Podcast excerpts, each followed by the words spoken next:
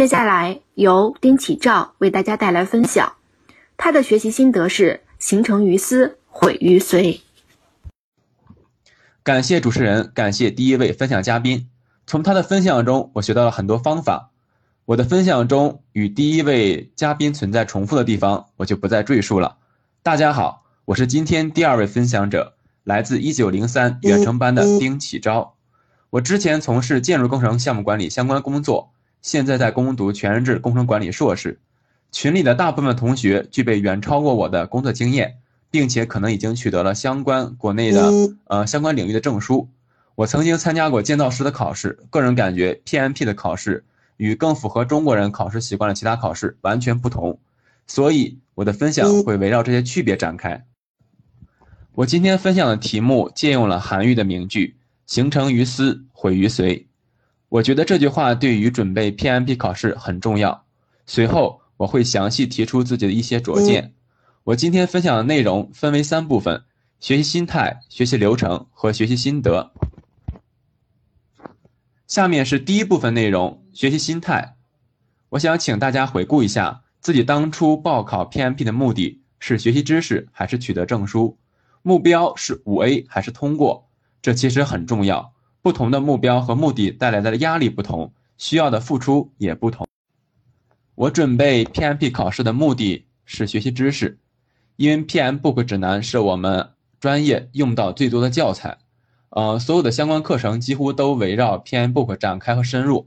但是因为课程设置和课程课时原因，呃，我从来没有系统学习过，呃，这些知识。所以呢，我想用参加考试的方式逼自己对项目管理知识体系进行系统的学习。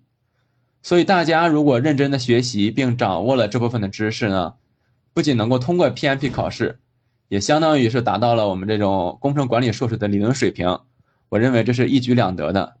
而目的是取得证书的同学呢，我认为不需要把每一个知识点都完全掌握，模拟考试和练习题中高频出现的易错的知识点熟练掌握即可。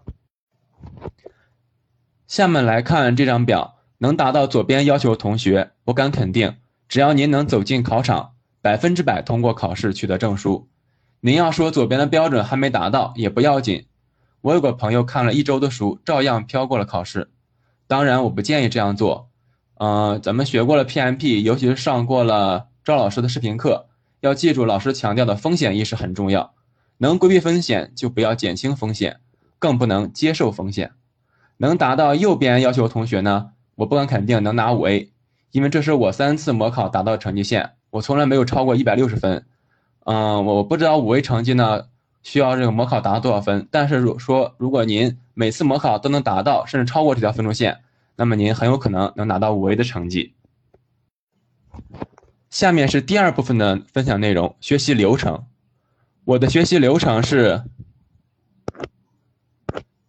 备考初期每天浏览一章节的书，相当于做预习。当天就把这一章节的章节练习题做了，相当于对预习的效果有一个检验。呃，紧接着呢就是对照书，把错题改了，标记出预习过程中碰到的书上的难点，带着问题看视频课。老师讲到重点难点的时候呢，要认真听，听完之后及时把讲到的难点和重点复习了。我认为呢，模拟考试一定要重视。我每次都是按照会想统一安排的模拟考试的时间参加了考试，嗯，像远程班同学呢，然后可以也是找一个，嗯，比较安静的地方，然后按照那个九点上午九点开始，下午一点，我觉得这个应该还很好安排，嗯，把每次考试呢当做正式考试对待，进了正式的考场呢，我真的当时丝毫没有就是慌张，然后特别适应这种感觉。如果说呢，您现在还没有按照这个时间。参加过模拟考试，我建议您自己找一上午时间，严格按照这个考试时间答一套题。参加完考试，最重要的就是把易错点和重点再复习一遍。错的题要主动去想为什么错了，哪里错了，而不是看到答案哦，可能就是这样吧。这也就是我的题目的意思：形成于思，毁于随。千万不要记答案，因为 PMP 考试没有准确答案。不会的题一定要问老师，而且咱们那个考试题里面也有一些是题干有问题，或者是答案是错的。您记住了错误的正正确答案，考试的时候一定不会得分的。做完了题，如果不多问问为什么，只在乎对不对，那就相当于白做了，浪费了一次可以巩固知识点的机会。下面是第三部分的分享内容，学习心得。PM Book 指南不是教材，是工具书，是字典。什么意思呢？千万不要想着把这本书整个背下来，尤其是考过国内的很多考试的同学和在校读书的同学，很容易走进这个误区。为什么国内的考试，嗯，比如剑道师的考试重点是简答题，为什么 PMP 又又是二百个选择题呢？思考一下就能发现，题型的区别意味着考察重点根本不一样。国内的考试教材告诉您是什么、为什么、怎么办，考您呢也是是什么、为什么、怎么办。您确实只需要把教材背下来就可以了，但是 PMP 的考试呢，它像 PM Book 指南只告诉您是什么，但考试的时候大多题目考的是怎么办，能够在教材中直接找到答案的题呢非常的少，所以呢，我认为要像看字典一样看这本书，要带着问题去看，要带着问题的看，而不是全面泛泛的看，要理解着看，也要辩证的看，我觉得呢更要串起来看。但是就完全不背了吗？当然也不是。嗯，我分享一下我我是如何通过记忆将这些知识点串起来的。我是重点记得每个过程的输出，尤其是第一次出现在输出中的项目文件。这样的输出呢，与本过程主要作用都是相关的。绝大多数的输出都是下一个过程的输入。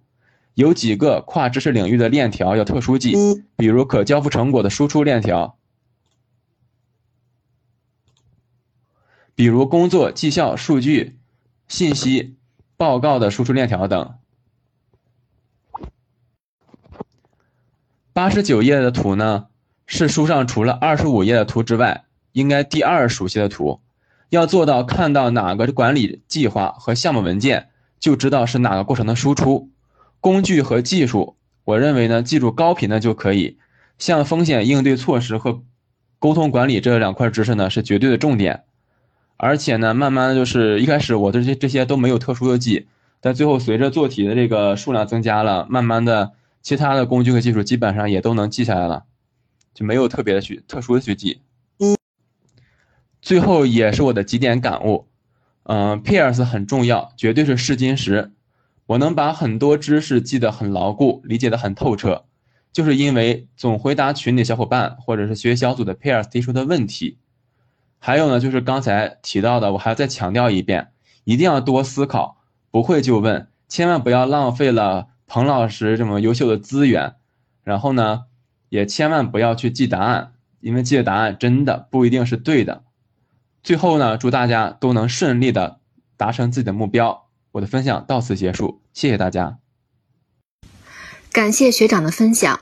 就像苏格拉底曾说过。世界上最快乐的事，莫过于为理想而奋斗。也希望大家能够学习启昭学长的一些学习技巧，为自己的备考之路夯实基础。